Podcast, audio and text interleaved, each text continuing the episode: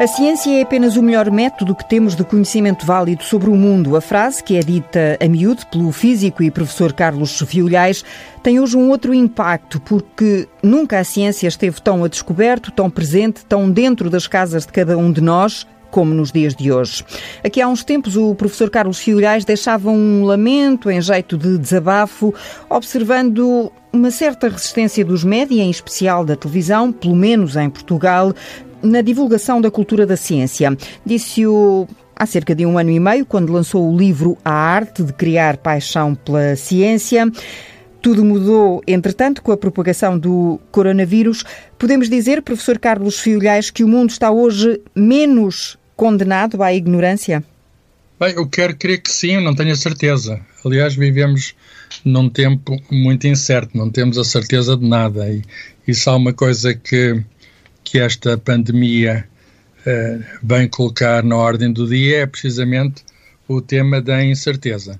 Mas, de qualquer modo, um, a ciência não dá certezas, mas a ciência eh, dá-nos alguma segurança e também nos dá conforto. Passo a explicar. A explicar. Eh, citou-me, agradeço, uhum. que um, a ciência é o melhor método que temos para conhecer o mundo. O que é que eu quero dizer com isso? Não quero ser arrogante com essa expressão. Que é, com certeza há outras formas de conhecimento. Há, há conhecimento, sei lá, tipo literário, poético, que são formas de apreensão da realidade. Mas eu estou a falar da realidade material. Tudo é matéria e energia no universo. E é a ciência que trata de, da descoberta das leis que presidem esse universo feito de matéria e energia. E nesse sentido eh, tem havido aquilo que podemos chamar, sem qualquer hesitação, progresso. Quer dizer, sabemos hoje muito mais do que sabíamos ontem e também temos a esperança, a esperança que de algum modo está alicerçada nesse passado, que amanhã vamos saber ainda mais. Portanto, eh, até agora tem sido um saber cada vez maior um conhecimento sólido. Agora sabemos que é um vírus, sabemos, digamos, descodificamos imediatamente o genoma do vírus, com base nesse conhecimento, uh, digamos que é avançado e com instrumentação também avançada, nós conseguimos fazer testes que se generalizaram, democratizaram imediatamente, estamos a fazer testes e, portanto, nós conseguimos identificar as pessoas infectadas, sabemos quais são as medidas que devem ser tomadas para diminuir a propagação e, portanto, há coisas que estamos a fazer e estamos a fazer bem com base no nosso melhor conhecimento. Agora, não sabemos tudo. Amanhã vamos saber mais. Como este vírus é algo novo, tem um genoma que é diferente de outros vírus que conhecíamos, tem consequências novas e essas consequências estamos a aprendê-las na prática, quer dizer, com a dura realidade do número de infectados e, infelizmente, também de mortos. E as consequências disso temos, infelizmente, as viver. Podemos tentar diminuir, é isso que estamos a fazer podemos tentar proteger, isso fazemos com base no nosso melhor conhecimento, mas não sabemos ainda, por exemplo, um modo eficaz 100% eh, de cura ou sequer de prevenção. A cura será um, um, medicamento antiviral específico, a prevenção será a tão almejada o santo grau da vacina. Mas está-se a trabalhar nisso e, portanto, que a esperança que a ciência também nos dá, e, e nunca a ciência, com Galileu, Newton e outras, e outras, a ciência tem estado em crescendo. E, e nós estamos, digamos, no ponto mais alto no seguinte sentido, nunca houve tanta gente a fazer ciência como hoje. Uh, estou a falar no mundo em geral e também em Portugal. Esta comunidade científica, unida de uma maneira que é possível graças aos, aos meios de comunicação que a própria ciência proporcionou e, e, que doou à humanidade, está unida e estão a sair muitos artigos, na maior parte das vezes tornados públicos antes de serem publicados em revistas depois da revisão pelos pares, e esse número é um número impressionante. Quer dizer, se alguém quiser é, é impossível. Se alguém quiser pôr-se a par da literatura científica que está a ser publicada, Não tem consegue. de, escolher, tem de escolher, digamos, um setor para se pôr a par. Porquê? Porque, de algum modo, a comunidade científica virou-se para isso. É uma, é uma exigência social nós temos o compromisso da racionalidade. A espécie humana tem para consigo próprio, para com, num sentido figurado, para com o universo, no sentido em que somos a única espécie de inteligente do cosmos, temos esta obrigação para connosco da racionalidade e os cientistas estão a exercer a sua obrigação para com a humanidade, para com o universo. E Não como sabemos percebe... como é que vai terminar, hum. mas temos esperança, temos esperança com bom fundamento que estaremos mais protegidos da doença do que estivemos há 100 anos, ou então em casos terríveis, como antes da peste, etc., que dizimaram populações inteiras. E percebemos que os cientistas não são apenas eh, pessoas de laboratório que estão lá com os seus eh, instrumentos entretidos eh, a criar e a descobrir, também gostam muito de falar. O professor Carlos Fiolhais, quando mete a primeira, vai por aí fora, por isso também as suas aulas e a sua paixão, quer pela ciência, quer pela arte de ensinar, dá aulas há mais de 40 anos, já escreveu também muitos livros. Concluo destas suas primeiras palavras que o mundo mundo tem hoje mais cultura científica e por isso é um mundo menos condenado à ignorância. Como é que eh, passa a sua corrente para os seus alunos eh, com distanciamento social? Torna-se mais difícil. Qualquer tipo de comunicação, seja de ciência, eh, seja mais em geral de cultura, exige presença, exige proximidade, exige, vou usar uma palavra um bocadinho gasta entre nós, afeto e é preciso ligação. E a ligação exprime-se através de emoções e as emoções fazem parte do nosso corpo. Exprimem-se através do corpo. E, portanto, é muito difícil comunicar totalmente à distância. Essa comunicação com o isolamento social é uma forma deficiente de comunicação. Claro que neste momento, enfim, agora começamos a desconfinar, um verbo muito curioso este uhum. desconfinar. Agora toda a gente é uma, começou é uma, a conjugar este verbo. É uma palavra nova que entrou e ficou. A palavra não é nova. Isto não, nova, latim, nova no sentido do, do uso. Nova no sentido do uso. Não a usava. Sim, sim, sim, sim, sim, sim. Uh, sim, estou de acordo. Confim vem do latim que significa fronteiras, embora quando uma pessoa fale nos confins do mundo significa nas fronteiras mais longínquas. Mas agora confinamento significa estarmos num reduto, estarmos em casa, estarmos numa clausura. E eu, a palavra usava-se em certas situações, sei lá, confinamento animal, em certas criações animais, confinamento também hospitalar, confinamento judicial, etc. Mas agora estamos, de algum modo, como se diz, entre aspas, por dever cívico, é, estamos confinados. Em, em confinamento social. E, podemos tentar alguma coisa, como estamos a fazer agora, através da TSF, uhum. um, ehm, tentar não estar sozinhos, tentar, eu digo coisas, alguém ouve as coisas, mas não há, digamos, uma resposta imediata. Eu não posso uh, ver o olhar uhum. do outro, não posso receber a fala do outro. Quer dizer, a, a comunicação à distância, que eu sei que, enfim, que é a comunicação de massas, mas é uma comunicação que eh, se faz, digamos, com algum déficit. E por isso a importância da escola, quer dizer, eu, eu, espero que a escola volte. Eu tive de fazer as minhas aulas, e ainda estou a fazer, esta é última semana de aulas, estou a fazê-las à distância. Não é bem a mesma coisa. Eu, eu gostava de deixar isto muito claro. Tenho saudades dos meus alunos. Espero que eles também tenham saudades minhas. E, portanto, tenho saudades também daquele tipo de difusão de ciência que se faz fora da instituição escolar e que eu gosto de fazer. Eu até costumo andar num vai-vem, eu até uso uma palavra que é a cirandagem, porque já alguém me disse, é, estás para aí a cirandar, andar de um lado para o outro, correspondendo a solicitações, e eu vou a associações, sei lá, câmaras municipais, a escolas. Sair da sala de aula, não é? Uh, exatamente, sair da sala de aula, porque o lugar da ciência não pode ser apenas nas instituições escolares e nos institutos de investigação. A ciência é de todos. A ciência não é, digamos, não é um tesouro dos cientistas, não é um hobby. Os cientistas estão lá No, na, na, atividade científica, na investigação científica, na descoberta de saberes, mas estão a fazê-lo em nome da humanidade toda. Portanto, o saber de nada serve se for apenas para ele, se não for entregue para a humanidade.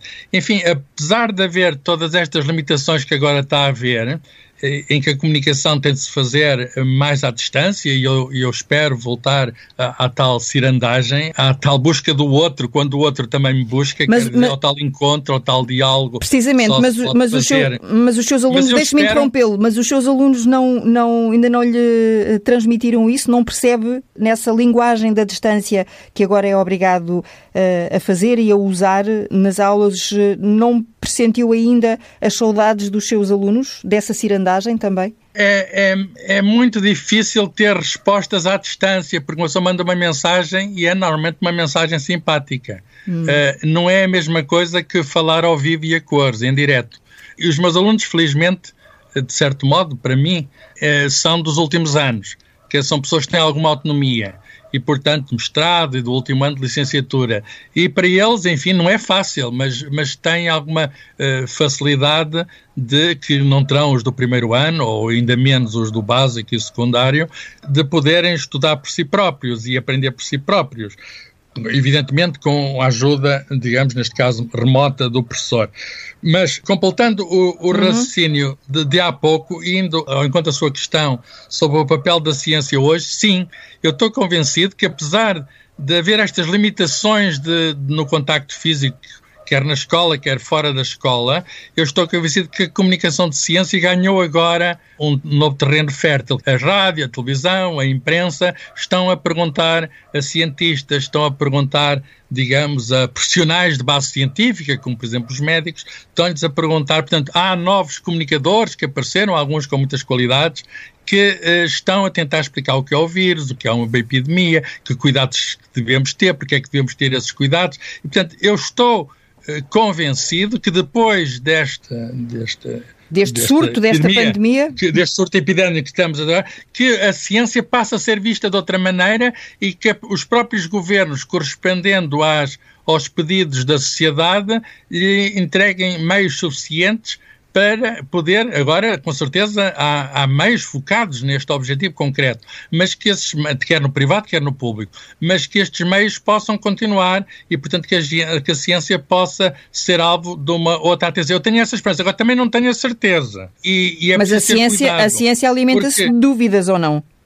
A, ciência alimenta-se sempre de dúvidas e quando nós resolvemos um problema, respondemos uma certa dúvida, toda a história da ciência nos mostra que aparecem logo novas dúvidas. E é por isso é que a ciência está em crescendo. É que respondendo a uma questão surge logo outra questão. Houve uma dúzia de novas questões.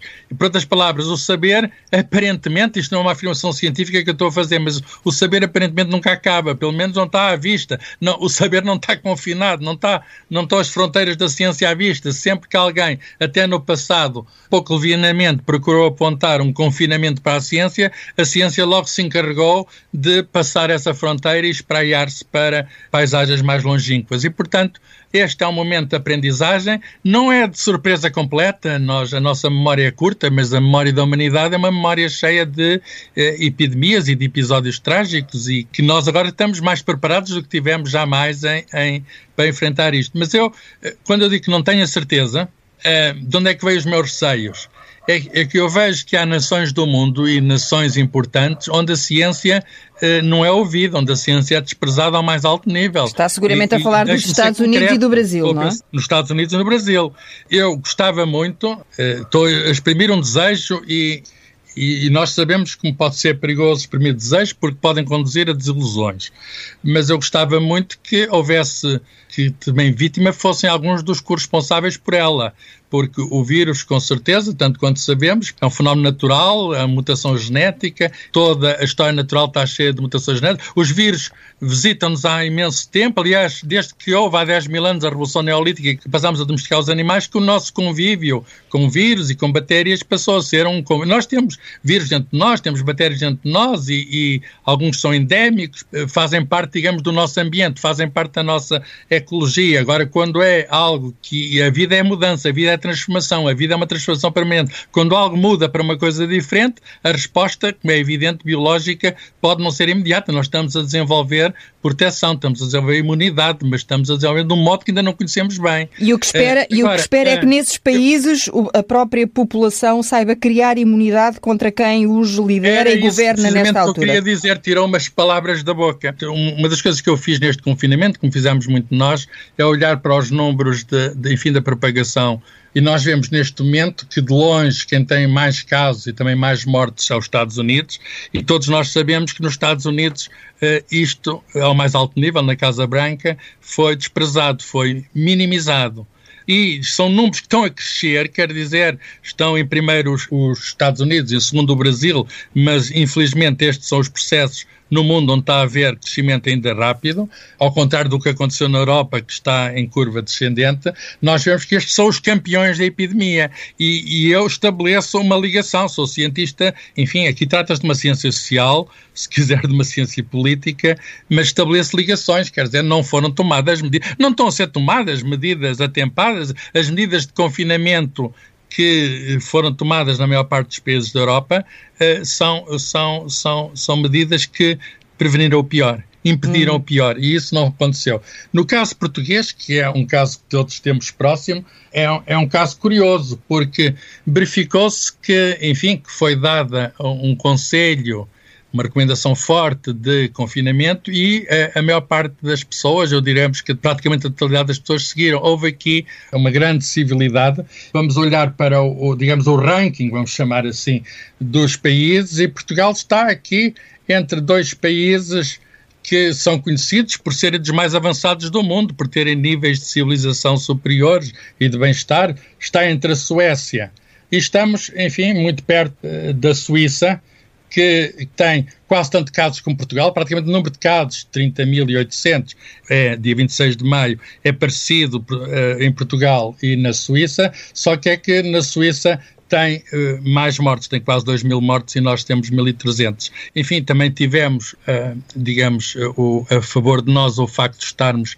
geograficamente numa posição periférica, o que significa que o vírus, quando aqui chegou, nós já tínhamos indicações sobre o que estava a acontecer em força em Itália, de onde uhum. ele veio para aqui veio, e também em Espanha. E, portanto, podemos aprender um pouco com a dor dos outros e houve, eh, enfim, o medo pode ser um fator, digamos, de. É um fator de prudência, embora o, o medo excessivo tolhe aos movimentos, de modo que houve aqui uh, um medo na medida certa, na proporção. E felizmente que em Portugal estamos a desconfinar, eu também já desconfinei, também vivi como todos os portugueses este período. Assim é bom, professor, este... que eu nem tenho de lhe fazer perguntas, que o professor passa logo para a questão seguinte e mete, mete a primeira e, e, lá vai. Estava a falar do seu desconfinamento e ainda bem, entramos eh, já aqui no. Seu... segunda para a primeira. Já, já, já, já, já, já vai. É porque nós não podemos dar a volta ao mundo em meia hora, não conseguimos, embora. O tempo do Júlio Verne era meses. agora, embora... agora ainda não chega à meia hora, quer dizer, embora não sei um... que vai numa cápsula espacial. embora um físico faça quadros teóricos eh, do mundo e se lance nessa viagem de imaginação sobre eh, a natureza, ainda lá está, a distância social não nos permite olhar. Eu aqui é que não estou a vê-la, porque se eu tivesse a ver já tinha percebido pelo seu olhar que eu, que eu que estava eu... embalado demais. E, portanto, desembalo-me, se faz favor. Não, agora perdi-me aqui com. Sabe, com sabe esta... que eu, eh, eu até sou bem mandado. Se, se, se se me mandar abrandar, eu abrando. eu estou habituado a controlar a velocidade e para isso é que lá está a importância da comunicação. Não, deixe-me deixe pegar na, nesse seu desconfinamento, porque lembro e recordo que nos últimos dias de quarentena, porque o vi uh, na televisão a falar precisamente sobre a necessidade que tinha de, de, se sentar à mesa com amigos e com pessoas que lhe são próximas e julgo, julgo não sei, porque me disse que uma das primeiras coisas que fez, assim que foi possível, foi viajar até Lisboa, o senhor vive em Coimbra, viajar até Lisboa para se sentar à mesa com o seu filho. Foi. Eu, eu falei de facto no anseio por uma refeição fora, não quer dizer que a minha casa não se coma bem. Eu devo dizer que durante o confinamento comeu-se muito bem, comida saudável, extremamente Eu vivo nos. Contar aqui um bocadinho do meu sítio, sem revelar muito, não é? Eh, vivo nos arredores de Coimbra, numa casa espaçosa, povoação aqui próxima é Lourdemão, que é um nome até dizem que vem dos vikings. Foi aqui que eu passei os dias de confinamento com as pessoas mais próximas, a fazer coisas que eu gosto de fazer, eu devo dizer, quer dizer, eu gosto de falar com as pessoas e estar lá fora, mas também gosto de falar comigo e estar cá dentro. E, portanto, tenho aqui muitos livros. Neste estúdio, de onde, que é o meu escritório de onde estou a falar, isto é um autêntico estúdio de rádio, porque está forrado de livros em várias prateleiras e, e, portanto, está um cão lá fora, mas acho que espero que não se tenha. Já se ouviu, já se ouviu, já se ouviu, assim já lá ouviu, longe, lá longe, mas isso é bom, portanto. Existe mesmo um cão, ou melhor, uma cadela, ou melhor, duas cadelas, mãe e filha. Hum. Uma delas até um dia me fez uma partida a um dos livros, e ainda não restabeleci por completo as relações com ela, porque ela roeu uma, um, um livro de história de Portugal do Matoso e eu fiquei, digamos, enfim, vi-me aflito para recuperar o livro, tive de pedir ao editor, levando aquele objeto mordido. Escolhi, havia lá outros livros de história e mordeu este, não sei porquê. Ora bem, mas não era. Achou, não que, era... Esse, achou que esse livro era um osso bom de roer. Eh, exato, e, e, e, é, e é, mas eu gostava de roer também e já estava ruído, está a ver? E portanto eram dois queijos a um osso, de, de, alguma maneira. E eu fiquei muito zangado de coisa. Mas portanto, vivo aqui, eh, vivo aqui perto de, de Coimbra, nos arredores, e eh, enfim, tenho a minha biblioteca, tenho estes meios de comunicação que, que, que enfim, que se generalizaram. Uh, não, não andei a ver filmes de como é que se chamam esses filmes agora da Netflix? Eu nunca hum. me tornei o Netflixista, mas há aqui muita literatura e, e, enfim, voltei a pegar na Peste do Camus, que é um livro, ou no de Cameron, do, estão aqui perto de mim, no de Cameron, que, um livro escrito durante a peste pelo Boccaccio, e outros livros afetam muito, por exemplo, a morte de Maria de Sousa, precisamente uma das vítimas uhum. Uhum. desta Covid-19. Uh, voltei a pegar nos livros dela, não foi vítima desta doença, mas ainda há pouco reli os livros do alguns livros do embaixador José Cotileiro, porque ele de facto escreve e comunica com poucas pessoas, e portanto eu tinha aqui a literatura suficiente para me estar confinado. No entanto. Eh, para continuar enfim, confinado, é isso que quer dizer. Continua, eu, eu, sabe que eu sou físico teórico e os físicos teóricos são capazes de estar sozinhos a pensar em coisas num certo sítio. Eu lembro do meu tempo de doutoramento na Alemanha, em que boa parte daqueles três anos e meio que tive é, é um tempo de confinamento, quer dizer, é um tempo, temos os colegas, amigos, a comunidade à volta, mas é um tempo de passar até altas horas da noite, eu e o, e o computador grande estamos sozinhos. Tenho alguma experiência adquirida de confinamento. Agora gosto de estar com os outros. A vida faz em sociedade, a vida faz com os outros e por isso mas a mesa hum. é, é um fator, a mesa é um fator de é um fator de comunhão, de partilha. A comunicação flui muito mais se tiver um prato à frente e, ainda, e um copo também já agora. De modo que uma das primeiras coisas que eu fiz uh, foi ir, ir a Lisboa com o meu filho, estando doutoramento em Lisboa. Enfim, eu já há muito tempo que não estava uma refeição com ele. Aliás, uh, eu devo dizer, para ser, para ser explícito e, e dizer a verdade toda, que fui primeiro a uma refeição em casa, comprámos e levei daqui, Leitão da Bairrada. Depois a segunda, quando apareceram os restaurantes, uh, uh, fomos a um sítio ali, uh, enfim, não vou agora fazer recomendação, ah, não, que seria claro. gratuita, mas é muito bom, mas é muito bom. Comeu bem, comeu bem. Como é que foi essa, essa mistura de a, a comida na mesa é estranho, e, o, e o é olhar estranho, com o seu filho? Uma pessoa vai de máscara para o restaurante, tira a máscara para comer. De facto, vivemos num mundo que de repente se tornou imensamente estranho e eu pasmo com a nossa plasticidade. Estou a falar de mim e de todos. Nós, de repente, habituámos a estas situações, mantemos a distância de dois metros. E o que é curioso, em relação ao outro, ainda hoje estava na fila de supermercado, e o que é curioso é que alguém nos chama a atenção, não tem a máscara bem, qualquer coisa, mas fazem e nós imediatamente é, cumprimos. O que significa que há uma atitude social que se calhar eh, nem todos estávamos à espera. Quer dizer, nós se calhar andamos, andamos importunados uns com os outros, nas filas e com grandes discussões na vida normal. E agora, no meio de uma epidemia, estamos mais bem comportados, de modo que o vírus também teve esta virtude didática de nos pôr com mais civilidade, apesar da distância, até acho que civicamente uh, houve alguma proximidade. Há aqui um paradoxo, quer dizer, de algum modo estamos a portar melhor socialmente, apesar de não estarmos à distância certa, e todos nós ansiamos para haver um tempo de abraço, um tempo, um tempo de beijo, um tempo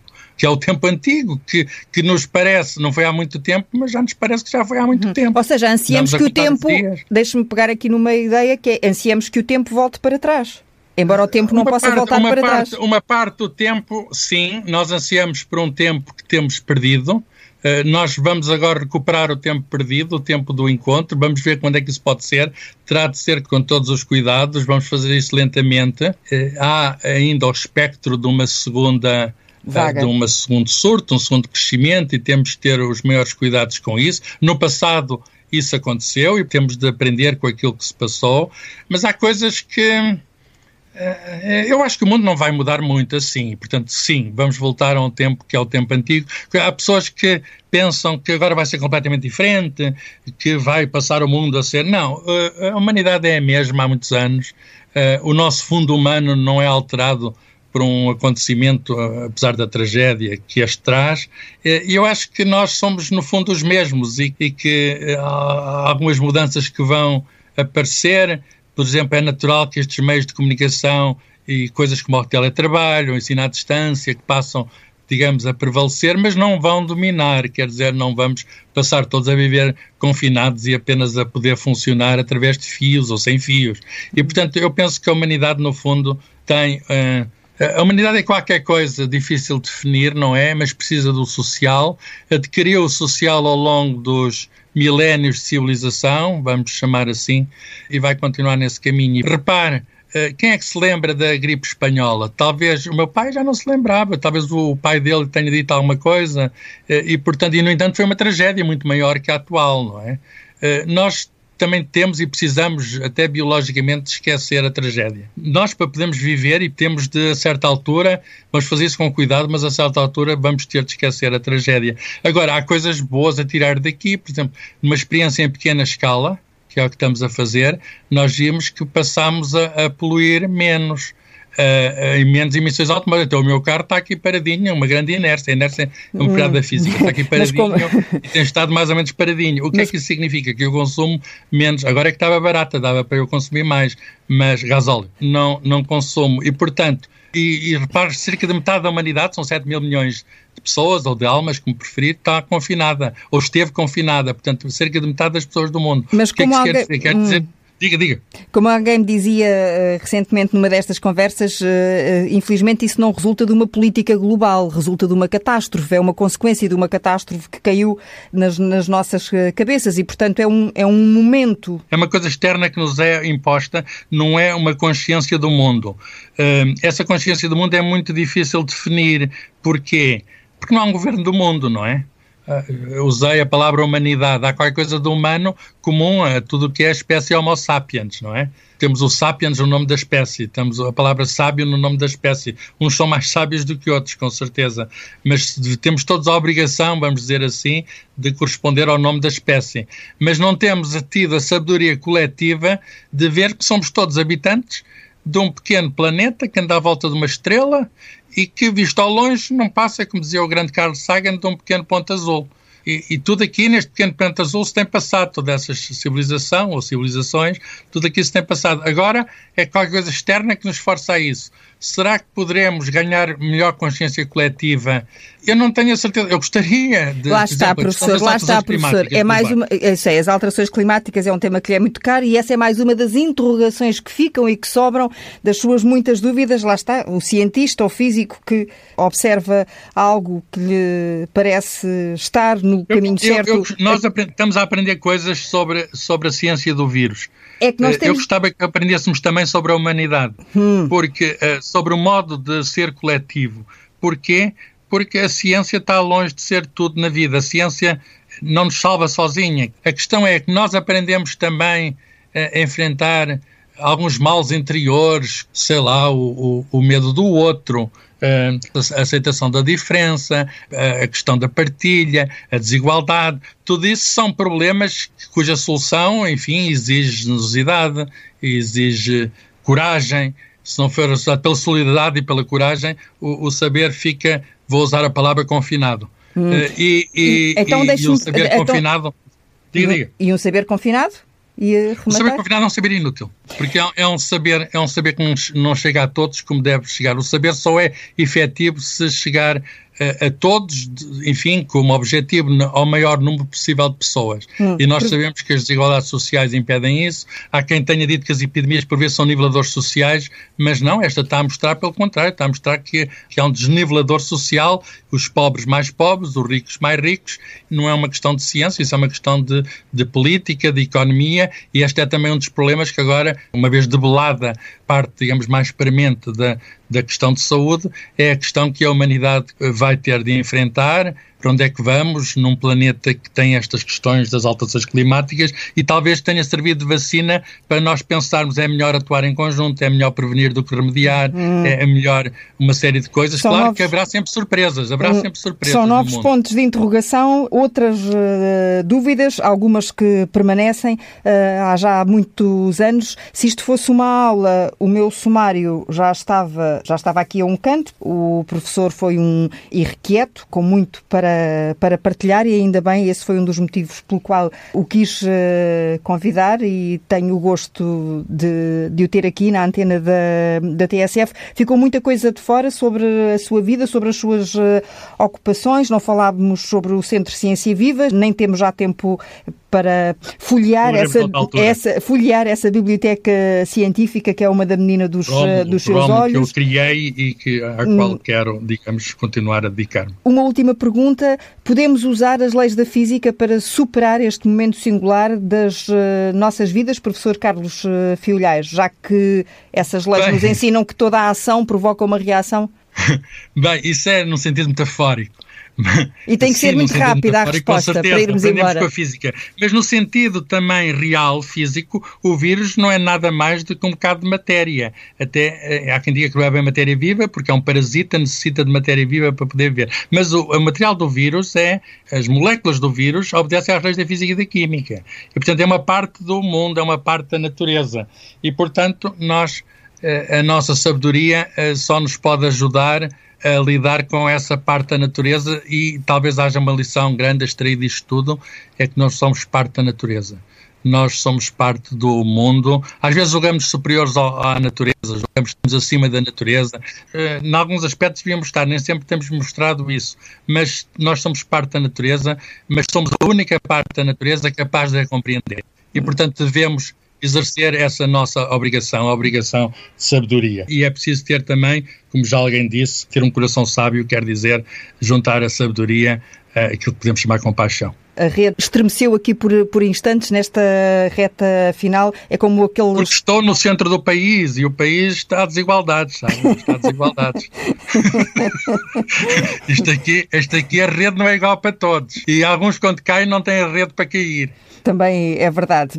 Continuávamos por aqui fora numa daquelas uh, aulas. Uh, aquelas agradeço que, muito, não é uma aula, é uma conversa. Da, daquelas conversa que, sabem, e, que sabem. E que as pessoas tiveram a bondade de nos ouvir. E eu espero que tenham sido muitas, não por mim, obviamente, mas pelo professor Carlos Fiolhais, que é um eterno conversador e entusiasmado com essa energia e essa corrente que nos contamina no bom sentido da, da palavra. Mais uma vez, muito obrigada e até um dia destes uh, desconfinados um e, e, olhos nos olhos. Até um dia destes desconfinados. é um dia de cada vez. É um dia de cada vez, é, precisamente.